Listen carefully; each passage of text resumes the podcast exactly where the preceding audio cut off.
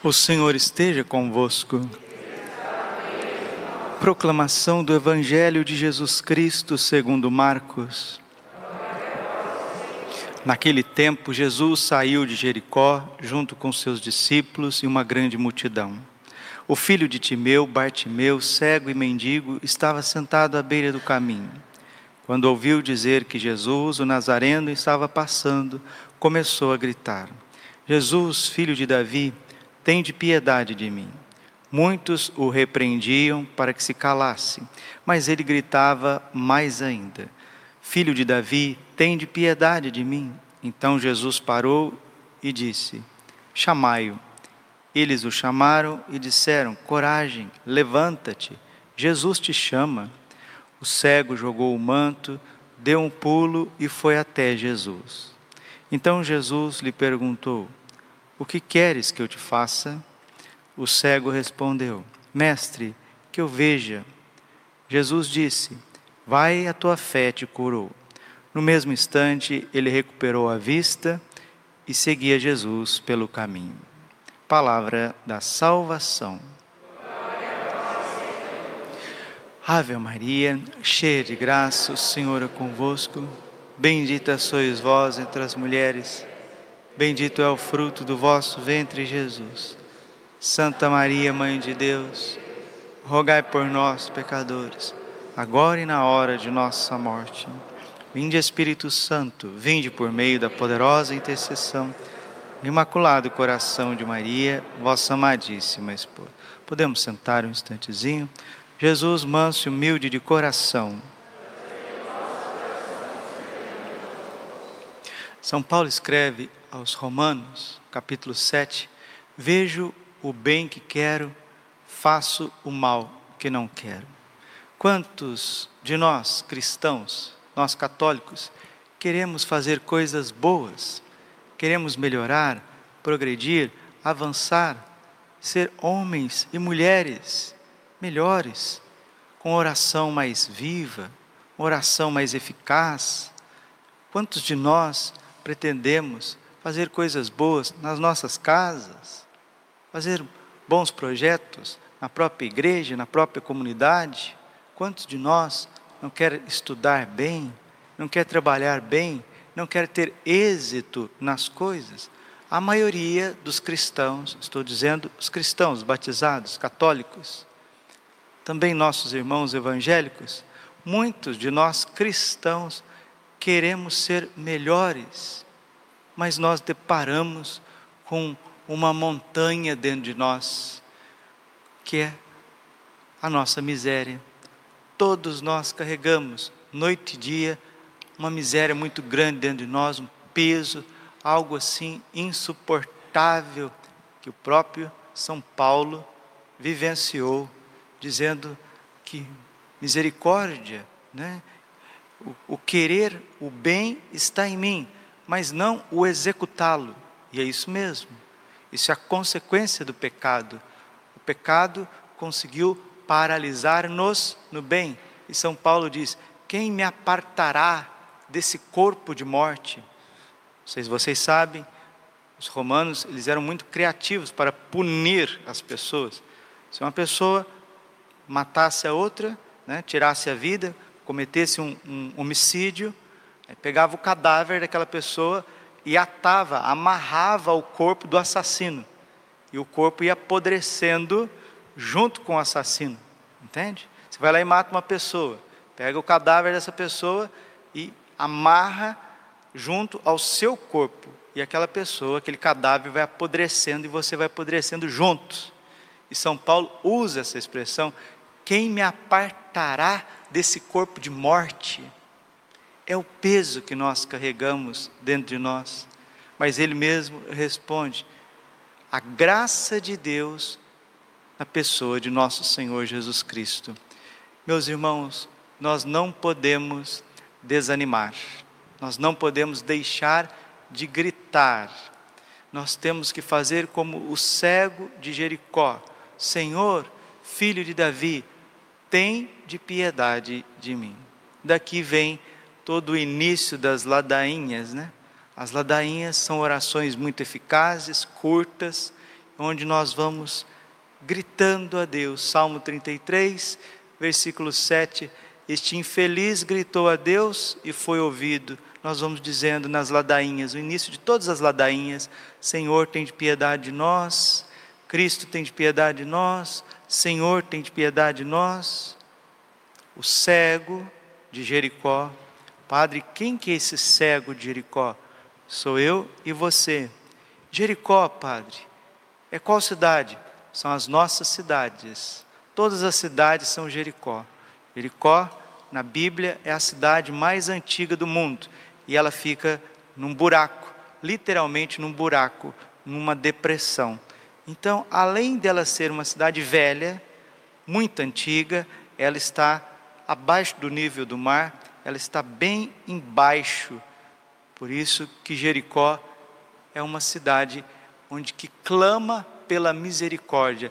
Ela está nas suas baixezas, ela está no peso das suas misérias, ela está na decrepitude, ela está na velhacaria, na velhice nós deparamos com a doença, nós deparamos com a velhice, nós deparamos com as desordens por todos os lados, mas em meio a este mundo caído, este mundo envelhecido, Jesus passa. Jesus que é sempre novo, Jesus que é eterno, Jesus que faz nova todas as coisas. Apocalipse 21, 5. Eis que faço nova todas as coisas. Jesus está passando por Jericó. Isso significa que Jesus está passando na mesmice desta terra, da tua casa, da tua família, das nossas, nossas cidades. Ele está passando, está passando. Jesus saiu de Jericó junto com seus discípulos e uma grande multidão. O filho de Timeu, Bartimeu, cego e mendigo estava sentado à beira do caminho. Cego, mendigo à beira do caminho. Sem a graça de Deus, você, eu, nós somos cegos, mendigos, paupérrimos, não temos virtudes, não temos o bem em nós mesmos e nós estamos à beira do caminho.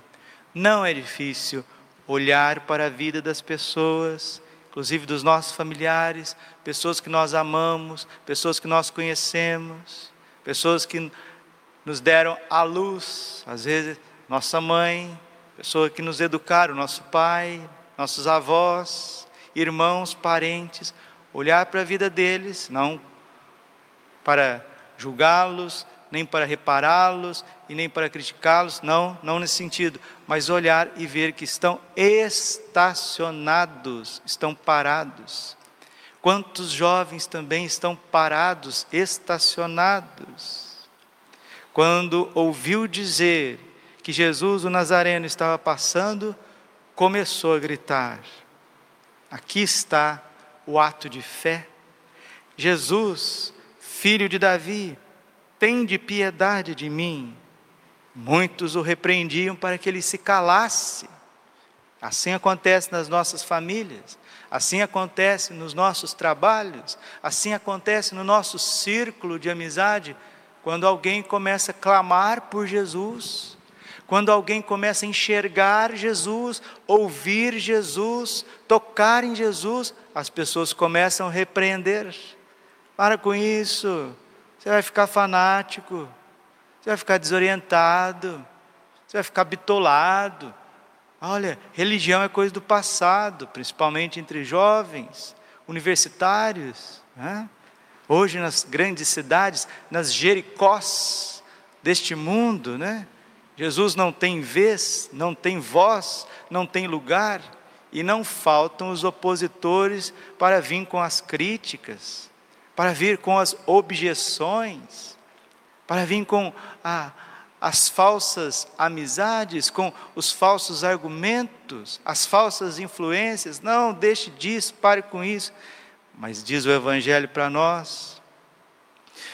O Evangelho, nós estamos no Evangelho de São Marcos, no capítulo 10, versículo de 40, 46 a 52.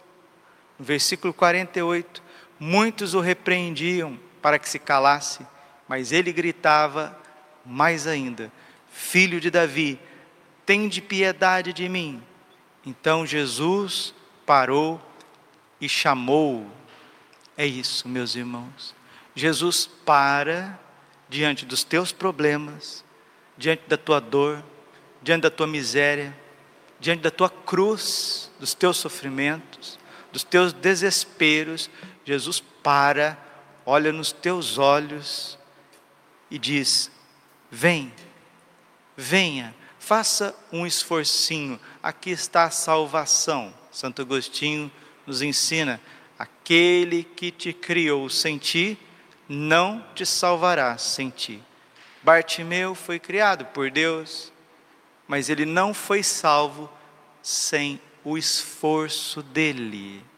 Muitos estão paralisados porque não se esforçam, porque não perseveram, porque não vão ao encontro.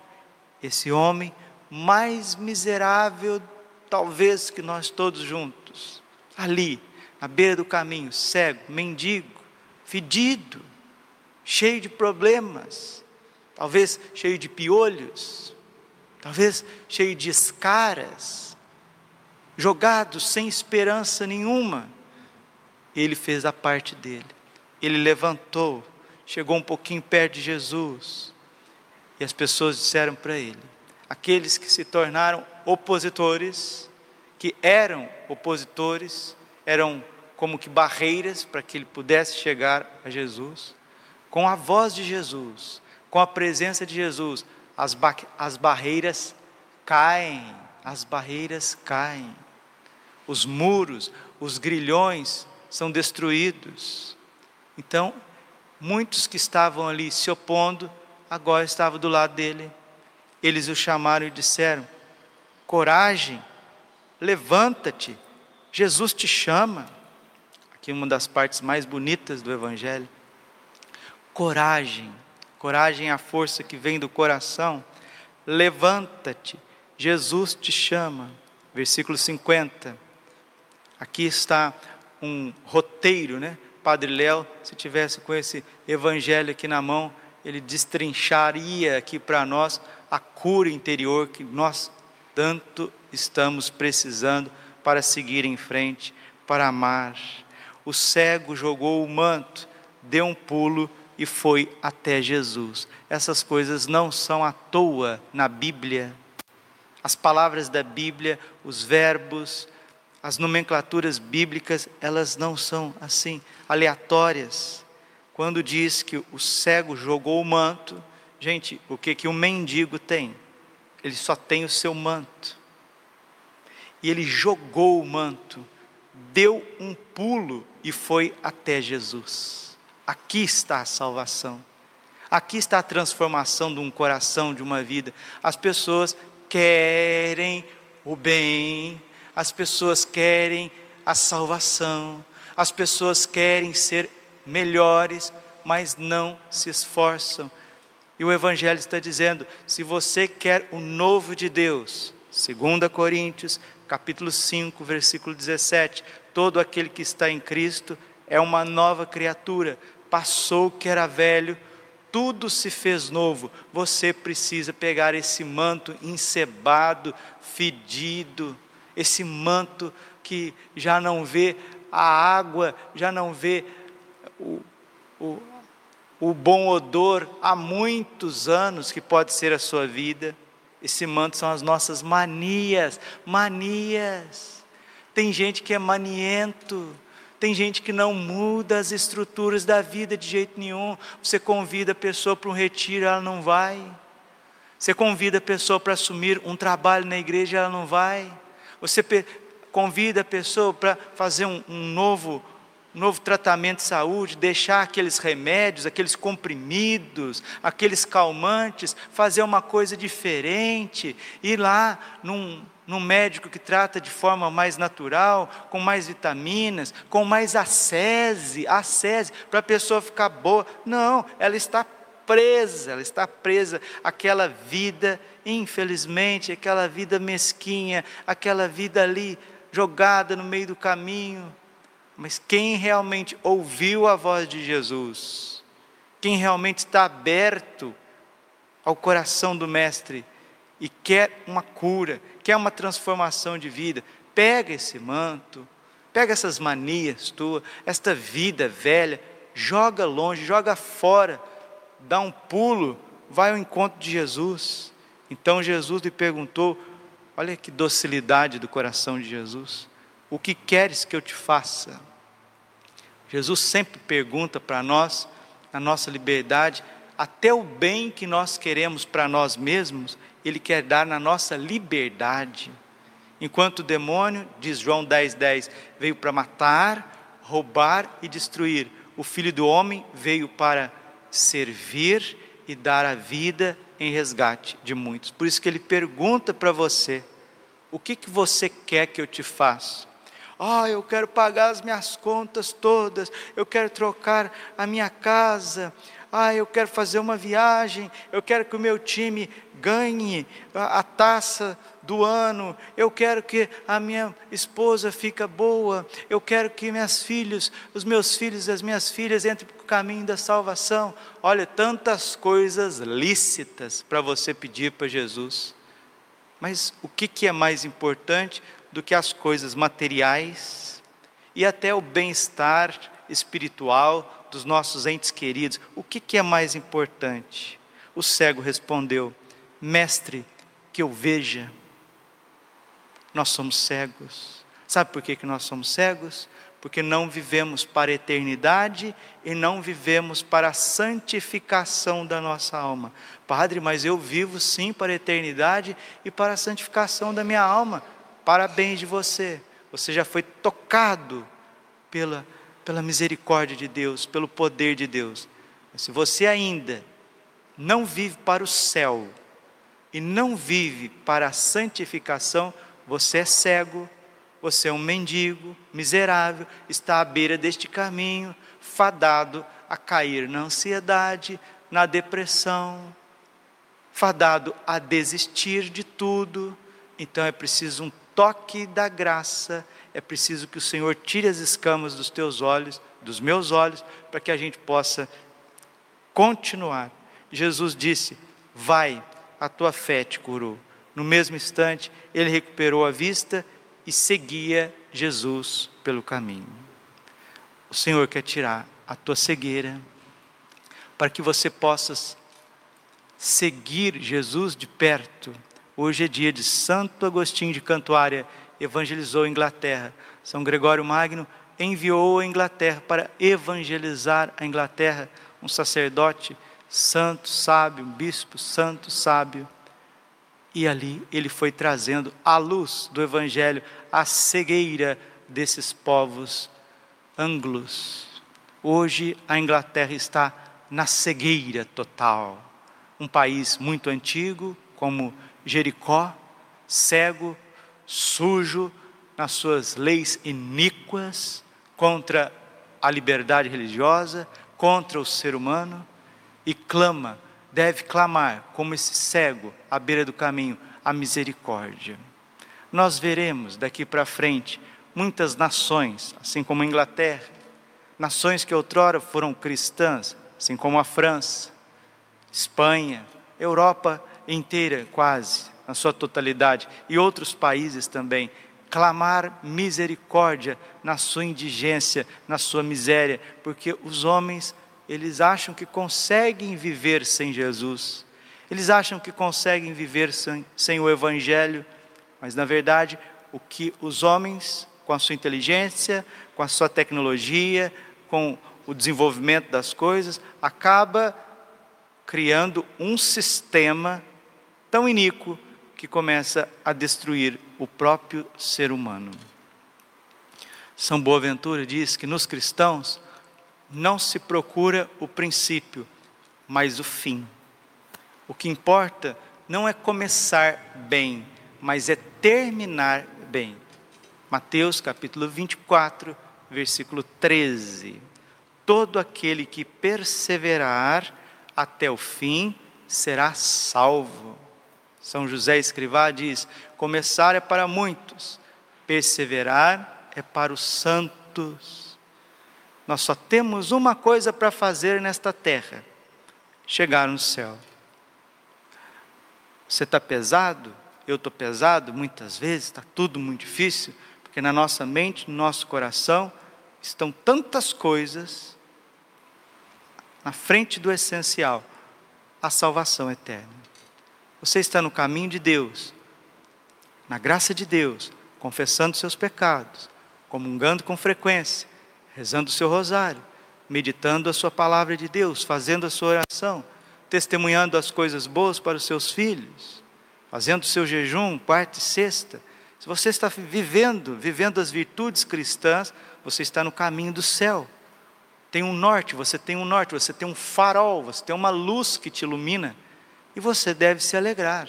Por que, que bons cristãos nunca se alegram? Porque você quer ser cristão e quer ser o homem mais bem sucedido dessa terra, a mulher mais bem sucedida dessa terra. Isso é uma dicotomia muito grande. Se você for um bom cristão, você já é um grande vencedor. Romanos 8,37. Somos mais que vencedores na força daquele que nos amou. Nosso Senhor passe hoje na sua vida, tire você da cegueira, da indigência, dessas manias, preso a essa vida velha, que o Senhor abra os olhos da Inglaterra, de toda a Europa, tire a Europa dessa cegueira, dessa indigência de ter voltado contra Cristo e o Evangelho, e que Nossa Senhora, findando este mês de maio, esse mês de maio que foi um mês de uma convocação, Santo Padre Papa, para que nós pudéssemos rezar para o fim desta pandemia. Jesus, filho de Davi, tem de piedade de mim. Glória ao Pai, Filho e Espírito Santo, como era no princípio, agora e sempre. Coração imaculado de Maria